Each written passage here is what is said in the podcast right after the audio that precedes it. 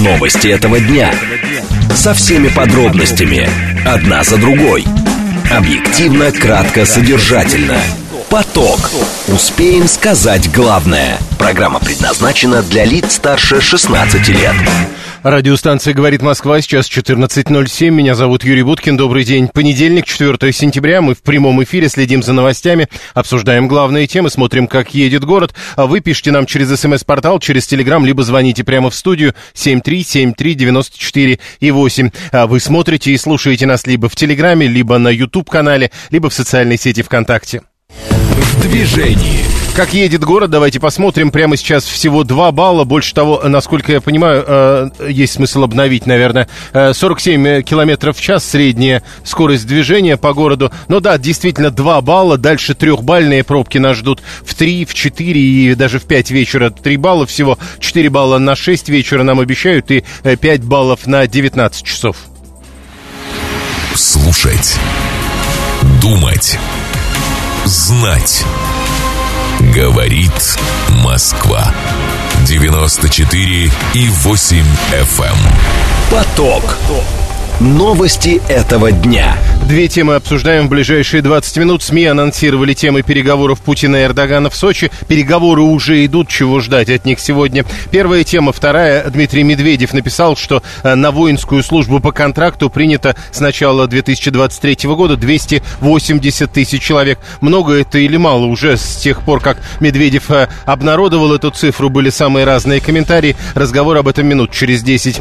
Срочные сообщения, которые в эти минуты появляются. Водитель каршеринга врезался в автобус в Москве и сбежал с места чрезвычайного происшествия. Как пишет агентство РИА Новости, его ищет сейчас полиция. Это произошло сегодня днем на широкой улице на северо-востоке Москвы. Еще эсеры и коммунисты России подписали меморандум о поддержке кандидатуры Гусева на выборах мэра Москвы. Это тоже с ленты агентства РИА Новости. Теперь смотрим на э, ленту агентства ТАСС. Здесь э, Сергей Собянин и генеральный директор КАМАЗа Сергей Кагогин на автозаводе «Москвич» открыли серийную сборку новой модели автомобилей седана «Москвич-6». Как говорят, это аналог «Шкоды Октавия». Если говорить про оригинальную модель, это китайский автомобиль «Джек А5+.» Поток. Успеем сказать главное. СМС-портал плюс семь девятьсот двадцать пять четыре восьмерки девяносто четыре восемь. Телеграмм для сообщений говорит МСК Бот. Звонить можно по номеру семь три семь три девяносто четыре восемь. Код города четыреста девяносто пятый. Присоединяйтесь. Первая тема это э, переговоры э, Путина и Эрдогана, которые в эти минуты продолжаются в Сочи. Насколько я понимаю, в данный момент в расширенном составе. Э, заранее предполагалось, так во всяком случае писали в Турции издание TRT Хабер, э, во всяком случае, так написала. Президенты России и Турции будут обсуждать возобновление зерновой сделки и э, прошедший прежде обмен военнопленными между Москвой и Киевом. Э, кроме того, ожидается, что Путин и Эрдоган будут говорить о военных конфликтах на Украине и в Сирии, и о транзите российского газа через Турцию. Ешар Неизбаев к нам присоединяется. Нет, мы ждем его с минуты на минуту. Так вот, продолжаются эти переговоры на самом деле. Так вот, э, при личной встрече Эрдоган еще собирался с Путиным напрямую поговорить э, про выдачу э, Украине командиров батальона «Азов», которые находились в республике с осени 2022 года. Здесь надо делать обязательную сноску. По нашему законодательству нужно обязательно упоминать, что «Азов» — это террористическая организация, деятельность которой в России запрещена. Кремль тогда обвинял Анкару и Киев в нарушении договоренностей по обмену военнопленными. И вот Эрдоган, как предполагалось заранее, собирается пытается объяснить Путину, в чем, собственно, проблема. 7373948, телефон прямого эфира, смс-портал работает э, плюс 7 925 4 восьмерки 94 8. Э, телеграмм говорит МСК Бот, звонить можно по номеру 7373 94 8. С Ешаром Неизбаевым у нас пока не устанавливается связь, э, это проблема. 7373 94 8. Срочные сообщения, которые в эти минуты появляются, и снова про недовольство Кремля, теперь уже не турецкими заявлениями. Со ссылкой на дипломатические источники ТАСС пишет, что э, в Москве крайне недовольны заявлениями премьера Армении о России в интервью итальянским средствам массовой информации. Еще раз напомню, это неофициальная история, это дипломатический источник в интервью ТАСС говорит по тону заявление премьера Армении неприемлемы. Россию э, тот же дипломатический источник в интервью ТАСС пытаются искусственно вытеснить с Южного Кавказа, используя Ереван как средство реализации данной цели. Э, у нас получилось. Ешар Неизбаев, главный редактор интернет-издания МК Турции, автор телеграм-канала «Повестка дня Турции». Э, он с нами на прямой связи. Ешар, здравствуйте. А вот что-то я слышу. Э, Ешар, итак, э, разные, самые разные темы э, переговоров, заранее, прежде всего, в Турции так или иначе называли. На ваш взгляд, чего от сегодняшних переговоров Путина и Эрдогана можно ждать? Ну, главная тема была, как мне кажется, конечно, зерновая сделка, да, ее все время отмечали, говорили об этом, что в первую очередь это будет обсуждаться. И, возможно, да, что-то было еще решено до визита Эрдогана, вот как в Турции говорят, на, на 80-90%, видимо, до чего-то удалось договориться, и вот сейчас остальные проценты будут оговариваться со стороны лидеров стран. Но кроме этого, да, есть и другие темы, которые очень интересно озвучил Эрдоган, по-моему. Почему интересно? Потому что были вопросы, которые вроде как просто поверхностно обсуждались, а вот э, Эрдоган озвучил как такие э, вопросы, в которых нужно сделать конкретные шаги. Это переход на нацвалюты, например, да, взаиморасчет. Это была одна из важных тем, которую я услышал. Потом про строительство атомной электростанции Синоп. Ну, то есть у меня сложилось такое ощущение, как будто Эрдоган вот пытается большим количеством пред... Так, не получается. Юшарни... А, да, вот. Алло? Да-да-да-да-да. Итак, большим количеством предложений э, Эрдоган, вы начали говорить. Да, и как будто он пытается вот в чем-то его убедить. Его Угу. Uh, не все, не все у нас да, получается. Да-да-да. Uh, Ешар, скажите, uh, были еще разговоры о том, что якобы возможно такое, что Эрдоган предложит э, себя и Турцию в качестве некого посредника на переговорах между Россией и Украиной. О каких переговорах в данном случае может идти речь? Ну, э, были разговоры, но меня удивляет, что это как бы преподносится как новость. Разве он этого не делал последние, ну, не знаю, даже практически два года, э, или год там больше, с большим. Поэтому это не новость, предложит и предлагает, всегда предлагал. То есть я, я не знаю, почему это вот именно преподносится как что-то, нечто новое. Поэтому, ну, а что именно он может предложить, э, да, я имею в виду вот какое такое решение, по-моему, здесь пока такой конкретики и нет, потому что здесь все зависит зависит как бы от э, двух стран, да, от России и от Украины, и в том числе, как я вот все-таки полагаю, лавры победителя и страны, которая сможет решить э, этот э, конфликт, он не будет отдан Турции, как мне кажется, по крайней мере, да, хотя действительно Турция это единственная страна mm. да, возможность общаться как с Зеленским, так и Путиным. Да, и еще одно. Э, вот э, в Турции, во всяком случае, писали, что э, и Эрдоган, в общем, напрямую говорил, что когда он будет напрямую говорить с Путиным, он будет обсуждать выдачу Украине командиров батальона Азов. Азов в России это террористическая организация, деятельность которой здесь запрещена. Эрдоган хочет объясниться. Да, да. Вот я, я тоже так думаю, что это одна из таких важных тем. Почему мы, вот я крайней мере, делаю такой вывод, потому что Эрдоган с самого первого дня, когда это произошло, да, когда были выданы азовцы, он сказал, э, когда ему говорили о том, что Россия Э, и такие, можно сказать, э, серьез, не можно сказать, а такие серьезные личностные да, а, договоренности тоже в какой-то мере. И, и они были нарушены. Чему тогда верить в наши дни, если вот даже вот это, да, когда Эрдоган, вот э, человек, который близко общается с Путиным, вот сделал, получается, пошел на такое. И Путин тогда, Эрдоган тогда объяснял, он сказал, что я расскажу это Путину с глазу на глаз. То есть он всегда говорил, что он это объяснит. И поэтому я тоже считаю, что да, видимо, Эрдоган вот сейчас уже найдя возможность объяснить, А как мы знаем, э, Путин даже не отвечал на звонки, не общался с Эрдоганом на протяжении пяти недель после этого события. То есть здесь было так показано, насколько это было э, важно для России, чувствительно, насколько это было ну, неприемлемо, да, так правильно сказать. Это история, э, про которую Эрдоган именно так говорил. Вот когда я встречусь с Путиным, тогда я ему и объясню. Вам, мол, объяснять не буду. То есть никаких этих объяснений публично так и не прозвучало ни публично, ни как-то через инсайдеров там каких-то мы не слышали. Единственное, что мы делали, это мы сами раз, размышляли, делали какие-то выводы и предположения, да, высказывали версии, что возможно, вот как я, например, говорил, э, Зеленский, когда приехал в, в, в Турцию, он запросил определенное вооружение, и Эрдоган э, не дал это вооружение, но чтобы как бы не обидеть своего гостя, например, сделал вот этот шаг. Как мне, мне кажется, наверное, то есть одна из версий, которую я тоже услышал, конечно, я ее сам не придумывал, но она мне показалась как бы в какой-то мере даже убедительной, да, и поэтому вот сейчас вот ждем, наверное, узнаем. Ну и, пос... и последнее, обычно встречи на таком уровне прорабатываются, что называется, до деталей, то есть э, громких заявлений по итогам этих переговоров ждать будем? А, ну, очень интересно, да, на самом деле, громкие заявления будут ли, может, они, знаете, может получиться так, что они будут в других сферах, да, вот как я уже да. сказал, там очень интересно мне показались про атомную электростанцию, да, новую, получается, вторую, да, которую вообще-то пытались договориться с японцами, да, там и с другими странами, даже скорее вроде бы, да, а тут вдруг Россия конкретные шаги.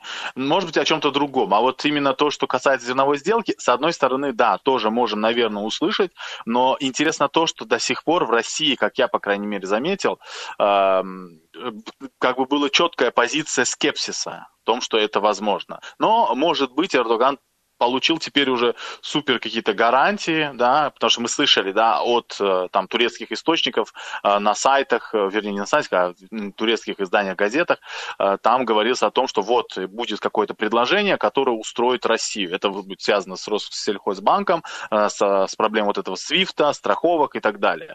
И, может быть, вот с этим приехал Эрдоган, если это все будет убедительно, и тогда, да, мы услышим. Я вот как раз по поводу того, что касается Россельхозбанка, Росбанка и так далее. Утечки действительно за пределами э, Российской Федерации на этот счет были по поводу возможных предложений Эрдогана. А есть одна деталь, э, во всяком случае, в тех утечках, которые вы видели. Э, вот эти предложения Эрдогана, если уж мы говорим и про Россельхозбанк, такие довольно выгодные, как кажется, Российской Федерации, а они с европейской стороной согласованы? Или это инициатива Эрдогана сначала Путину, потом в Европу?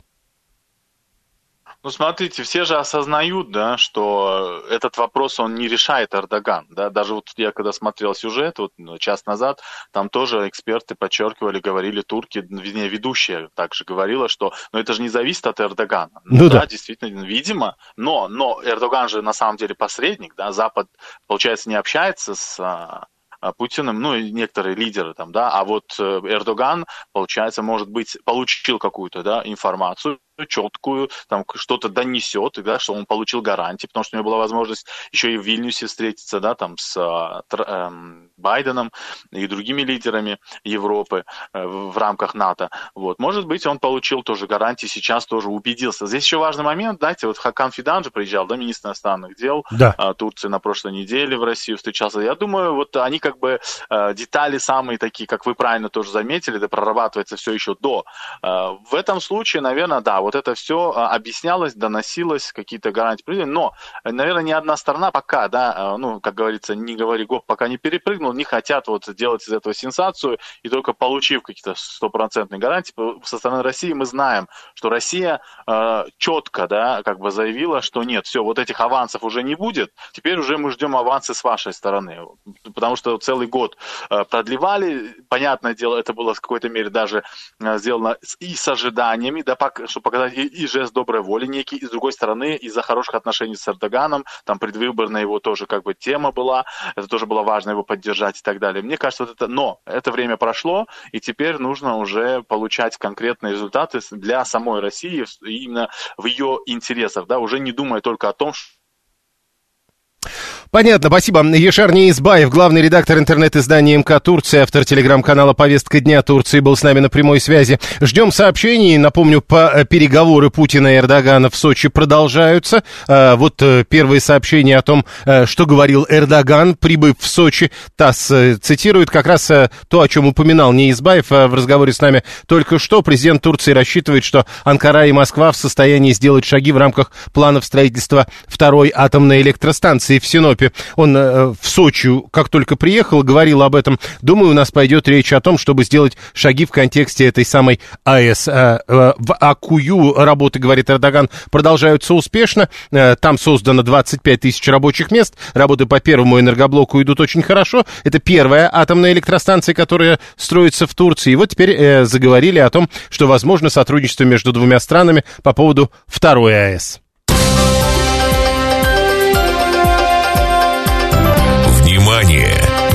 Говорит Москва. 94 и 8 FM. Эм. Поток. Успеем сказать главное. 964 пишет, что Эрдогану нужны самолеты для тушения лесных пожаров. А Адам 437 пишет, что а какие-то умозаключения делать сложно. Мы не знаем, какую часть наших условий ООН смогла согласовать и насколько эта часть для нас важна. А, думаю, сделка будет, но кардинально отличаться от предыдущей. Вы полагаете, что Эрдоган в данном случае а, как представитель Организации Объединенных Наций? Посмотрим. А, еще раз напомню, переговоры продолжаются, и мы ждем новостей новостей, возможно, срочных, сообщений или молнии уже в ближайшее время. Следующая тема для обсуждения. Э, Дмитрий Медведев э, написал о том, что э, на воинскую службу по контракту в Российской Федерации с 1 января 2023 года были приняты 280 тысяч человек. Он ссылается на Министерство обороны, говорит, что с 1 января в ряды вооруженных сил на контракт принято порядка 280 тысяч человек, уточняя, что часть служащих прибывает пребывала в запасе, а часть оказалась добровольцами. По мнению зампреда Совета Безопасности, именно в этом качестве комментирует все это Дмитрий Медведев, Россия должна, цитата, «дать отпор тем, кто ведет человечество к глобальной катастрофе и одержать победу, как и 80 лет назад». Это уже из-за выступления Дмитрия Медведева в Южно-Сахалинске по случаю Дня Победы над милитаристской Японией. Напомню, это было как раз вчера. А, что касается а, 280 тысяч человек. Уже были разные оценки этой цифры. Много это или мало. Военно-политический обозреватель Андрей Клинцевич к нам присоединяется. Андрей Францович, здравствуйте. Добрый день. Скажите, э, с вашей точки зрения, мы э, слышали уже депутата Гурулева, по-моему, э, который говорил, что вообще-то надо 400. С вашей точки зрения, 280 это много или мало? Смотрите, здесь понятно, что любые цифры, они всегда очень относительные. На фронте, кто воюет, кто хочет э, более комфортных условий, более серьезного нажима на противника, они хотят миллионы. А те, кто находится здесь, как бы, ну, в неком в отрыве от производственной базы, от возможностей по обучению, ну, в конце концов, социальной гарантии, да и размещения, тоже заявляют такими большими цифрами. Я думаю, что цифра 280 – это ну, некая реальность, которую мы сейчас можем констатировать. В чем она заключается? Во-первых, это все добровольцы. То есть это люди, которые сами осознанно выбрали путь, ну, достаточно долгого служения. То есть контрактник – это не доброволец, который на полгода зашел, это все-таки более длинные контракты, там иногда они до пяти лет достигают, еще что-то. То есть люди хотят связать свою жизнь с вооруженными силами и уехать в отдаленные гарнизоны. То есть это сейчас те, кто уезжают в рамках нашей большой реформы по расширению армии практически до полутора миллионов. Я напомню, что все э, бригады морской пехоты станут дивизиями. Воздушно-десантные бригады будут разворачиваться до дивизионного уровня. Это просто огромный вызов военно-промышленному комплексу, чтобы обеспечить, э, строителям военным по расширению городков, да и вообще, чтобы экипировать и обучить всех. Э, Поэтому... То есть две, э, сколько есть, столько и хорошо, я правильно да, понимаю? Да, понятно, что цифра будет больше. То есть сейчас озвучили 280, это те, кто э, были набраны в рамках текущих условий. Поэтому я считаю, что это очень хорошая цифра. А в условиях ну, современного конфликта, ну, скажем так, таких компактных армий и очень высоких стандартов по оснащению, экипировке, проживанию и всему остальному. А я напомню, контрактники живут там в, либо в квартирах, либо, ну, это не казарменного типа там на 100 человек условия. Вот, это достаточно серьезный вызов, как я уже сказал, по обеспечению. Поэтому эта цифра очень серьезная. Вопрос, где они будут размещаться, Куда они будут направлены, ну, Министерство обороны не будет об этом рассказывать, это является секретом для наших еще, оппонентов. Еще один вопрос. Э, э, некоторые, когда слышат подобного рода цифры, а мы же помним, о каком довольствии речь идет, когда мы говорим о контрактниках, говорят, ну это же огромные миллиарды денег, здесь проблем не будет? Нет, здесь э, проблем не будет. Я так понимаю, что если мы в условиях ну, ведущегося конфликта с Западом сохраняем социальные программы, а, вкладываем миллиарды денег, э, рублей в стройки, в дороги, в инфраструктуру, там, вплоть даже до строительства высокоскоростных магистралей на миллиарды рублей – вот. Я, значит, на, на социальные выплаты по военнослужащим и другим категориям у нас все, все достаточно. Есть еще э, запас прочности. Еще одна история. Вот если даже огромные миллиарды нужны только для того, чтобы заплатить зарплату контрактникам, ведь вы уже упоминали о размещении и так далее, насколько увеличивает э, затраты на контрактников все остальное? Ну, вы знаете, в какой-то части это даже выгодно экономике, потому что это будет э, таким, ну, не градообразующим фактором, но это оживит регион. Какие-то труднонаселенных, населенных, э, удаленных населенных пунктах появление большого количества людей с хорошими окладами, они начинают тащить за собой инфраструктуру по обслуживанию, по всему остальному. Это в какой-то степени сейчас э, инвестиция в экономику, в людей сейчас. А мы всегда говорили, что драйвером экономического роста являются большие какие-то крупные стройки, когда большая масса людей трудоустраивается на высокие оклады, и это сразу начинает давать волнами эффект по вторичным а, факторам экономики, которые обеспечивают. Это же люди, семьи, это траты и все остальное. Не просто раздача денег. И в этой ситуации это один из таких факторов, который на самом деле оживляет наше внутреннее потребление. Здесь перехожу на экономические термины, но это все взаимосвязано очень серьезно. И это потянет за собой очень многое для, для нас, для всех, в том числе развития. А, но ведь обычно говорят о том, что заказчики должны быть разными, а здесь, по сути, заказчик один, это тоже работает? Ну, здесь э, ситуация связана с тем, что государство становится заказчиком, оно, конечно, формирует большой слой, но а, здесь внешние факторы и конфликт, связанный с расчленением России, а именно так а, озвучивают Запад а, нашу будущую судьбу, но она вызывает, заставляет нас действовать очень жестко, быстро и достаточно серьезно и конкретно. Э, э, еще я возвращаюсь к тому, что говорил Дмитрий Медведев э, по поводу того, кто эти люди. Медведев вот уточняет, что часть служащих пребывала в запасе, а часть оказалась добровольцами. Что это может быть? Ну, это говорит о том, что многие люди давно закончили службу в вооруженных силах, ушли на коммерческие профессии, там, начали развиваться в каком-то народном хозяйстве, назовем так, а сейчас а, в условиях высоких окладов, а давайте будем с вами откровенными, а, зарплаты сейчас и в рамках СВО и все остальное, они кратно отличаются в разы даже средних по регионам там высокооплачиваемых специалистов. Поэтому для многих это стало очень серьезным таким финансовым э, стимулом для похода туда в том числе, кстати, для тех, кто никогда не думал связывать свою жизнь с вооруженными силами. Спасибо. Военно-политический обозреватель Андрей Клинцевич был с нами на прямой связи. Напомним, Роскомнадзор требует, чтобы все, что происходит на Украине, мы называли специальной военной операцией. Это еще раз подчеркнем. Алексей пишет, рано или поздно СВО закончится, люди уволятся на гражданку, имея на счетах колоссальные суммы. Куда эти деньги пойдут, естественно, на рынок жилья, это снова взвинтит цены. 144-й считает, что этого мало. Ну, про 280 тысяч, видимо. Пусть для СВО пока достаточно, но резерв подготовленный не помешает, расклад дальнейший мы не знаем, резервы, как и запас, никогда не мешали. Но тут э, важно понять, э, вот мало, много, это ведь всегда от э, ваших собственных возможностей. Этого мало или этого достаточно, а денег хватит?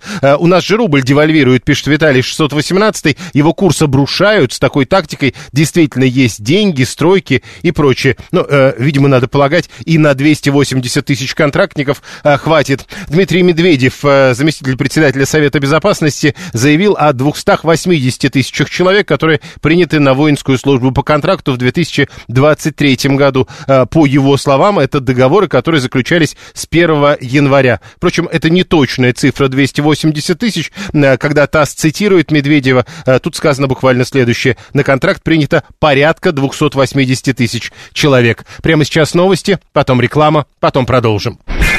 Новости этого дня. Со всеми подробностями. Одна за другой. Объективно, кратко, содержательно. Поток. Успеем сказать главное. Радиостанция «Говорит Москва», понедельник, 4 сентября, сейчас 14.36. Меня зовут Юрий Буткин. Мы продолжаем, продолжаем следить за новостями, обсуждать главные темы этого дня и смотреть, как едет город. Все в прямом эфире. Вы смотрите и слушаете нас в интернете, либо в телеграм-канале «Радио говорит МСК», либо на YouTube-канале «Говорит Москва». Не забывайте подписываться и ставить лайки. А еще одна возможность смотреть и слушать нас в интернете – это социальная сеть ВКонтакте. В движении. А Город едет довольно спокойно, так всегда бывает по понедельникам, но сегодня как-то уж совсем спокойно, 2 балла прямо сейчас, 3 балла нам обещают с 3 до 5, э, в 6 вечера 4-бальные пробки возможны, и по прогнозам максимум 5-бальные пробки ждут нас сегодня в районе 7 вечера. Слушать. Думать. Знать. Говорит Москва. 94 и 8 FM. эм. Поток.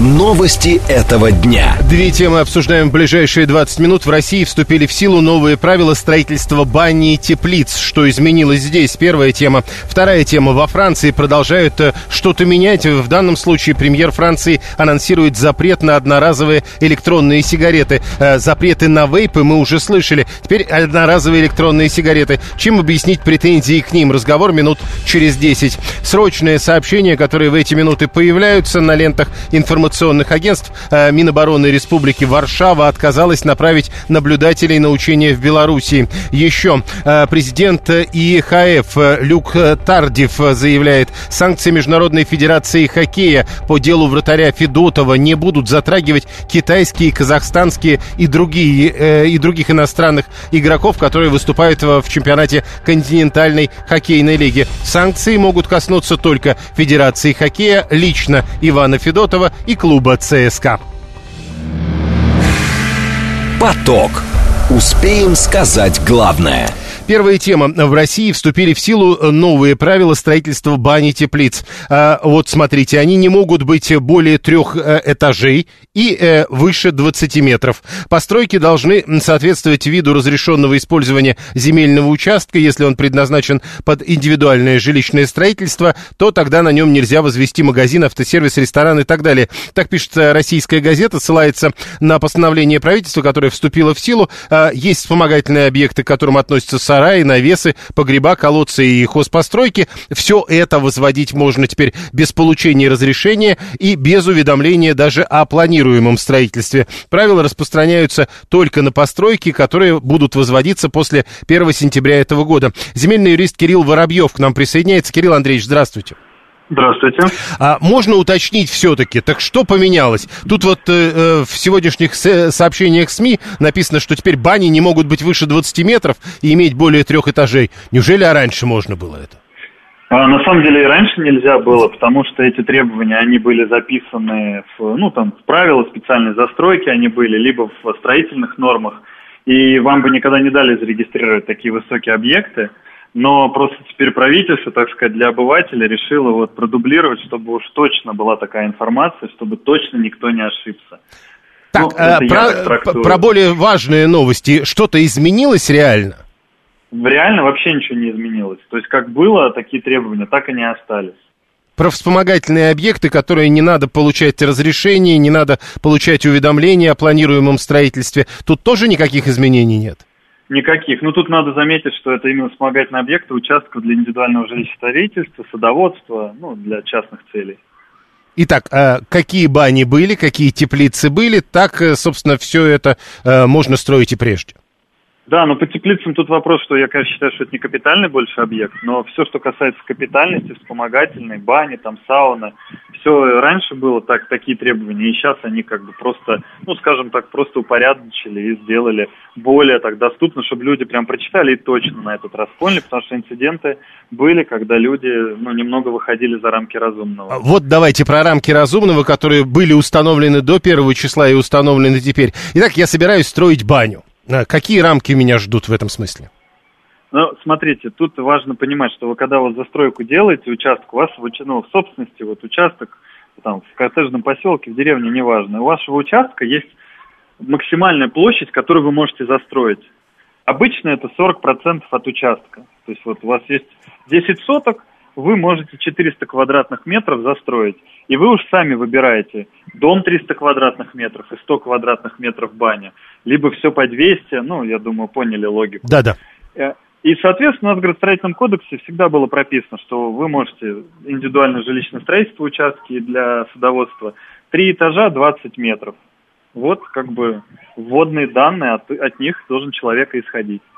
Так, э, еще раз, если человек собирается строить баню на своем участке, он никак не контактирует в этом смысле с администрацией, э, вот эти э, соотношения э, свободной земли никто потом не проверяет. А как это тогда работает? А, ну, смотрите, во-первых, чтобы построить вспомогательный объект, должен быть основной. То есть дом должен, должен быть зарегистрирован у вас обязательно, чтобы возвести баню, там, гараж и так далее, без разрешения на строительство и так далее. По поводу проверки плотности застройки – да это действительно не особо работает. Работает это в целом только с домами индивидуальными, то есть когда получается разрешение, ну, уведомление о начале строительства, а с вспомогательными объектами не работает. Но э, учитывая, как у меня по опыту, то Москва при регистрации, потому что вы сразу документы в Росреестр подаете, регистраторы проверяют и э, плотность. Но в регионах я точно знаю, что нет. То в Москве это еще это начинает работать. А каким образом регистраторы проверяют плотность? Это тоже интересно. Э, ну, достаточно легко. Они берут э, кадастровый план участка. На кадастровом плане участка они видят здание, зарегистрированное вами, жилой дом, например, он 200 квадратных метров, ну, предположим. Угу. И баню они видят, э, проекцию накладывают, и получается 300, все вместе 500. Они понимают, что вы превысили на 100 квадратов. Набирают вам номер, на ваш номер телефона, который оставили заявки, и вам объясняют, что вы сделали лишние движения. То есть э, далее... мы реально говорим о том, что они смотрят, э, еще раз, ни бани, ни навесы можно не регистрировать. То есть они смотрят на э, э, то, что называется кадастровая карта вид из космоса. Нет, у них есть, ну да, ну не вид из космоса, у них есть кадастровые кварталы, и там указаны все здания, они все по точкам насажены. И там они могут плотность поменять. Так а как эти здания появятся на этой карте, если никто их не будет регистрировать? А, но это вы говорите о том, что Конечно. если вообще не регистрируют. Ну да, вспомогательные, не да. Э, то, например, Москва и область, они уже интерактивную карту составили, потому что много дронов пролетало. Сейчас, так как полеты дронов запрещены, они 3D там сканирование какое-то делают благодаря свежим спутниковым снимкам. В целом они э, выявляют такие объекты, и письма счастья очень часто присылают владельцам земельных участков, где написано прям вот э, спутниковую карту открой, они прям распечатку дают, и там написано «зарегистрируй». Так, а, но вообще, еще раз мы возвращаемся, все эти вспомогательные объекты не обязательно регистрировать. Э, тонкий момент, на самом деле, по гражданскому кодексу и по земельному кодексу вы обязаны любой объект капитального строительства зарегистрировать право собственности в органе, ну, то бишь в Росреестре. Но ответственности за нерегистрацию она не существует. Объект капитального строительства, как, э, вот что такое э, вот э, навес? Это объект капитального строительства или колодец? Э, ну, колодец это скорее сооружение. Но тут уже тонкости, на самом деле, сейчас уже пойду в терминологиях. Ну, что такое объект капитального строительства? То, что плотно связано с землей, если его краном зацепить, поднять, он развалится и собрать дальше не получится поэтому там э, навесы автомобильные, то это скорее э, не капитальное строение, потому что, в принципе, можно освободить э, э, цемент и поднять его, и там разобрать и так далее. То, соответственно, баню бревенчатую вы э, без, ну, не сможете поднять, разобрать без э, разбора, перевести на новое Слушайте, место. центр Москвы, говорят, целые дома, а, а тогда были деревянные дома, перевозили с одной стороны улицы на другую не ну, разбирая. Это когда Садовое кольцо рас... ну, расширяли да. при Сталине, да, действительно, то, но там не перевозили, там на рельсы их ставили. Ну, но да. это уже технически инженерный вопрос, он законодательства не касается. Хорошо, э, еще раз Виталий пишет, а кто увидит, э, построил ли я баню или теплицу, я, грубо говоря, обнес участок плотным высоким забором, и все, никто ничего не видит, и делаю, что хочу. Вы говорите, нет, дроны летали. А спутники. Спутниковые карты же обновляются достаточно часто. Угу. Если да. вы посмотрите, там достаточно свежие фотографии каждые три месяца точно. Так, 711, э, а если у меня из шести соток застроены почти пять соток, это незаконно получается? Получается, да, это незаконно. Но, опять же, чтобы, э, если, например, вы ничего не зарегистрировано у вас, то есть просто застроено и все, то да, вы, у вас будут проблемы с регистрацией всех объектов. А это если один дом был зарегистрирован, а потом я вот наделал там сараек, сараек, сараек, сараек? Ну, тогда, да, вы их не, в Москве вы зарегистрировать такие объекты не сможете. И тут у вас только один вари- вариант – идти по суду. А в этом особо экономического смысла нет, потому что это дорого. Ну, Нужно и- сделать экспертизу и так далее. И если регистрировать, то тут э, вопрос от 342 даже если мы говорим про вспомогательные объекты. А что дачная амнистия по-прежнему работает? Она работает, действительно, вы должны соблюдать градостроительные нормы. А Дачная амнистия, она говорит вам о том, что вам уведомление о начале строительства можете не получать. Хотя это спорный момент, потому что все-таки э, статью градостроительного кодекса никто не отменял. Но это отдельная дискуссия. Нет, ну в данном случае мы говорим не о начале строительства, а, а, так сказать, об- о, том, чтобы узаконить уже имеющиеся вспомогательные объекты. Да, это верно, но там же есть ссылочка о том, что текущий объект не должен э, нарушать градостроительные нормы и правила. А если у вас превышение по плотности, это нарушение. Понял, спасибо. Земельный юрист Кирилл Воробьев был с нами на прямой связи. Э, превышения были, говорят. Э, Обратил внимание на эти слова Кирилла Воробьева, 713 У меня богатое вооружение, но я пытаюсь представить баню высотой 20 метров, пусть даже и на 15 сотках, у меня никак не получается. Я тоже первое, что начал, когда вот, собственно, готовился к этому выходу в эфир, я себе начал фантазировать эту баню, которая более трех этажей и выше 20 метров. Ну вот и может быть, превышения были в другом смысле. Не знаю, 7373948, код города 495. Может быть, из э, наших слушателей кто-нибудь регистрировал вспомогательные постройки типа бани, теплицы, э, навесов, погребов, колодцев или других хозяйственных построек. Но уже после того, как был построен дом, интересно, как это работало на самом деле. Если вы дозвонитесь, если успеете дозвониться, то давайте. Э, Это какие-то сельские сандуны на три этажа. Чего такого, мол, Виталий пишет 7373948. Ну да, на отдельном участке. Слушаем вас, здравствуйте. Здравствуйте. Очень интересный вопрос затронули. Честно говоря, я видел такие бани и везде, повсеместно где-то встречаются. У меня другой вопрос. Какие нормы от э, меж вот как линия соприкосновения с соседями? Как далеко должна стоять баня от забора соседского? Ну, слушайте, сейчас уже это вот довольно легко найти. Я, во всяком случае, когда э, заходил в интернет, там полно этих официальных документов, и вы легко узнаете, там 3 или 1 метр, смотря э, что за постройка. Э, просто кто-то очень любит баню и любимую тещу, пишет Виталий. Но вот э, я зацепился, вот человек говорит, я везде видел такие бани. О, повезло, да? Я вот где только не был, а нигде не видел такие бани. Э, До 50 метров вообще не обязательно регистрировать, пишет 896, но мы оставим это под вопросом. Все это надо всегда уточнять. Все, что касается недвижимости, лучше уточнять. Зачем регистрировать вспомогательные объекты, пишет Елена, чтобы что? Ну, чтобы, к примеру, продать. Э, 13. Я купил дом, сделал ремонт, дом мой. Теперь я могу просто так э, построить сарай, баню и гараж, и никого не надо предупреждать. Ну вот, э, обратите внимание на слова Кирилла Воробьева, который э, земельный юрист, и который говорил, когда я ему об этом задавал вопрос, он говорил, это такой э, э, очень важный и тонкий вопрос.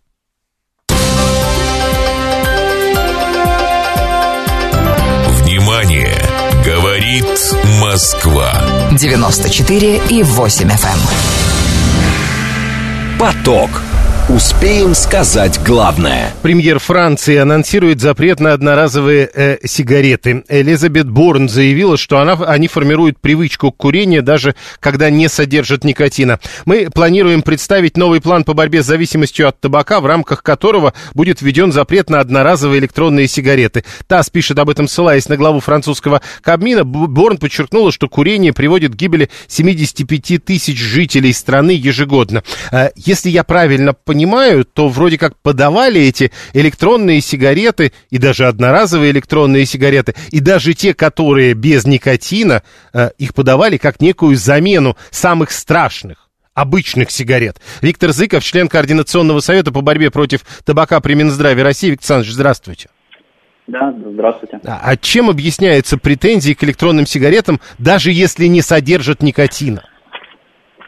А, собственно, там все равно находится, большое, во-первых, пропиленгликоль, глицерин, большое количество ароматизаторов, которые при нагревании, безусловно, также превращаются в канцерогены. Это во-первых. Во-вторых, а, на рынке на самом деле очень мало вот этих безникотиновых а, электронных сигарет. Это такой, такой способ, да, уловка, за счет э, чего можно на рынок э, соответственно, выводить сигареты с никотином, но говорить, что они без никотина. Будет написано, там, нет никотина. Вот это, собственно, тоже один из вариантов э, контроля, такой, такого пробела, который может быть. Его надо обязательно охватить. Так, э, еще одно. А одноразовые электронные сигареты и не одноразовые электронные сигареты. А в чем между ними разница? Разница в том, что одноразовые электронные сигареты после того, как вы полностью вот этот объем жидкости испарили, они выбрасываются. То есть они повторно не используются. Там закрытая емкость, и вы ее никак не вскроете, чтобы ее пополнить. Поэтому это, безусловно, еще и плюс еще и вред окружающей среде. Что там аккумуляторы, которые там находятся, не перерабатываются. Mm, то есть в данном случае уже тогда речь идет, получается, не о э, борьбе со здоровьем, а о борьбе за чистоту природы. Так, хорошо, э, смотрите. Нет, не только это. Не так, только это. Тогда там, объясните. Здоровье. Нет, э, еще раз э, смотрите. Электронные сигареты одноразовые, они в большинстве своем, безусловно, содержат никотин. Вот это нет там таких сигарет, которые бы никотин не Так содержали. а почему тогда бы не запретить и многоразовые? Почему вот во Франции, например, говорят, мы начнем с одноразовых? Или это действительно только начало, и потом запретят и многоразовые тоже? Значит, одноразовые электронные сигареты наиболее доступны по цене. Они, как, как правило, они в таких всех э, очень красочные, сами разрисованные, там упаковки разрисованные. В общем, это вот четко ориентировано на детей и молодежь. Mm-hmm. И они наиболее доступны по цене, то есть их может, могут купить дети. Вот в чем проблема, потому что многоразовые, как вы понимаете, это аккумулятор, зарядное устройство, там вот это все перезаряжается, гораздо э, более э, затратное дело. А вот здесь один раз, пластик, там еще что-то, аккумулятор какой-то есть, конечно, но это все равно все получается дешевле. Хорошо, э, еще раз, подавалось это все как некую возможность, что называется, спрыгнуть с обычных, совсем уж вредных сигарет. А теперь получается, что вот эту возможность у людей убирают ради того, чтобы молодые люди, если я правильно понимаю, не начинали с этого. Так вот, а не получится ли так, что люди просто начнут опять курить обычные сигареты? Значит, первый, э, самый главный тезис, что это не менее вредно, чем обычные сигареты. Во-вторых, э, практика показала, что это никак не способ кому-то спрыгнуть на сигарет, это способ вовлечь новое поколение в никотиновую зависимость. У нас получается, что огромный вот этот шквал катастрофа среди, э, с распространением этих сигарет электронных именно среди подрастающего поколения, которое бы уже, принципе, наверное, не начали бы курить обычные сигареты. То есть это способ вовлечения. Во-вторых, они предотвращают отказ от потребления никотина в целом. То есть курильщики вот это маркетинговых стратегий, наслушавшись там табачных компаний, возвращаются к потреблению никотина, в конце концов опять снова либо потребляют этот вредный продукт, либо переходят на сигареты, ну, то есть, либо э, там... Вот и они тогда да. вернутся к сигаретам, но тут уж ничего не поделаешь. Тут двойное потребление бывает тоже. То есть нет, это, это все уловки. На самом деле это все уловки. Ну как, это того, конкретные чтобы... люди. Э, я знаю людей, которые уходили с обычных сигарет на электронные, а если, к примеру, электронные запретить, они ведь не бросят совсем. Э, значит, э, тут самый оптимальный вариант как раз бросить. Ну, они не могут. Они бы бросили раньше. Хорошо, есть медицинская помощь. А, Можем понял. оказать медицинскую помощь, и без проблем можно будет отказаться.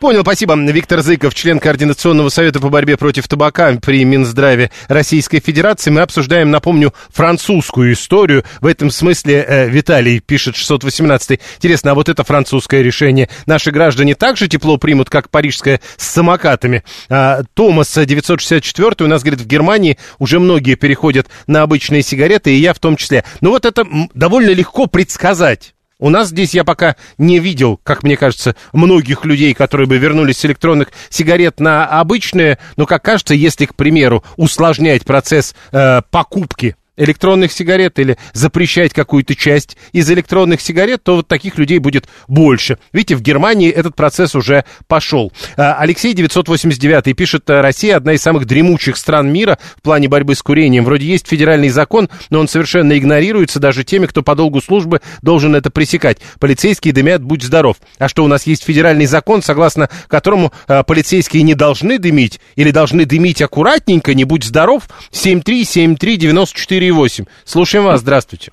Здравствуйте, Алексей Москва. Да, действительно согласен, что молодежь и не только такой средний возраст под- подсаживаются на электронки, а потом, конечно, уже на табачок. Сам не ку- курил 12 лет, бросил, лет 20 не курил. Ну, не 20, 15, да. Но пару раз мне вот дарили электронки, я вам скажу, что начинает затягивать заново. Поэтому, конечно... Подождите, а у вас такие друзья, которые, вот зная, что вы не курите, э, дарят вам электрон, хорошие. Ну, так подарили, как шутку. Говорит, там всего нам просто полторы тысячи затяжек. Нормально, да? Я понял, хорошо. Э, Без электронок и без самокатов в некотором смысле это и есть возврат к традиционным ценностям, пишет Савелий 884. Алла 24 пишет, цены на сигареты надо продолжать постепенно поднимать. Но вам же не нравится, как на все поднимаются цены, Алла? Я же много ваших сообщений. Или, то есть, раз вы не курите, вот э, то, чего вам не нужно, пусть дорожает. Я понял. 7373948. Прошу вас, здравствуйте. Э, Здравствуйте, меня зовут Евгений. Э, Вот смотрите, касаемо удорожания цен на сигареты, вот именно это приводит к тому, что люди начинают употреблять вот эти электронные так называемые парики. Э, Я считаю, что это плохо, потому что вовлечение детей идет быстрее, потому что запах не тот, это все ароматизировано, это все хорошо. Для Так подождите, ну можно детям не продавать. А, понимаете, э, нельзя детям продавать, но они же как-то покупают. Есть люди, которые распространяют это в школе, так скажем, плохие дети, там, условно их назовем так, да. Э, Распространение идет. То есть это не проблема что-то купить у нас. Ну, вы же взрослые люди, понимаете. И такая тема затронулась по поводу полицейских. Знаете, я вчера с футбола шел, э, и я видел, как полицейские стоят и дымят. А это как бы общественное место, да. А как вы определяете, что вот это общественное место? Тоже интересно. Ну, а- а, объясню вам. Я иду по улице, э, человек стоит, как бы дежурит, да, следит за безопасностью. Он стоит, так незаметно дымит свой парик. Ну, ты хочешь покури, отойди, ты тем более ты при форме покури, как бы, а так, ну, кто им запретит? Конечно, все люди, если куришь, кури, взрослый человек. Но вот тут такой момент имел место быть. И по поводу вот этих вейпов, все-таки, я считаю, надо запрещать каким-то образом, бороться с этим, потому что это реально приводит к тому, Нет, что... вот, вот смотрите, ну вот реально, э, вот можно что же самое про алкоголь говорить. А, ну давайте тогда запретим сигареты и алкоголь. Знаете, я считаю, что лучше были бы обычные традиционные сигареты, потому что человек, употребляя их, он понимает, что это плохо пахнет. А, А. ну да, да, я понял. Хорошо, спасибо, принято. 7373948, телефон прямого эфира. 7373948. Э, Ведущий немного курильщик, его позиция, позиция мне понятна, пишет Алексей 989. А вот, чтобы вы знали, Алексей, я уже месяц не курю. И ничего, э, запретить все курево, пишет э, Виталий. А, до этого еще раз напомню, просто э, раз уж э, Алексей-то знает, а не все же знают, до этого я там э, курил, это как воскресный папа примерно это вы- выглядит. То есть мы встречались с сигаретами раз в неделю, раз в две недели. Теперь вот я месяц не курю. А, поэтому тут такая немного курильщик, и его позиция непонятна. А Анна говорит, а господин Зыков и еже с ними дадут мне спокойно помереть, 276 Но еще раз, вот Вроде как нас, речь не идет о полном запрете. 7373948. Я в Зеленограде через, э, э, это Москва, через дорогу Андреевка, это Подмосковье. Так вот в Андреевке вдоль дороги в любом магазине, любому школьнику продадут любые электронки и сиги, утверждает 445 Ну вот вы это знаете, ну пойдите, обратитесь в полицию. Э, Нет же проблем. Так, 340, понравилось, понравилось 342-му, то что, слушайте, э, это такая простая история. Я много раз бросал, и это вообще легко работает. Можно же под коньяк, пишет 896 Действительно, а алкоголь и сигареты вредны для вашего здоровья. Вслед за Министерством здравоохранения мы это э, повторяем без устали. Далее новости.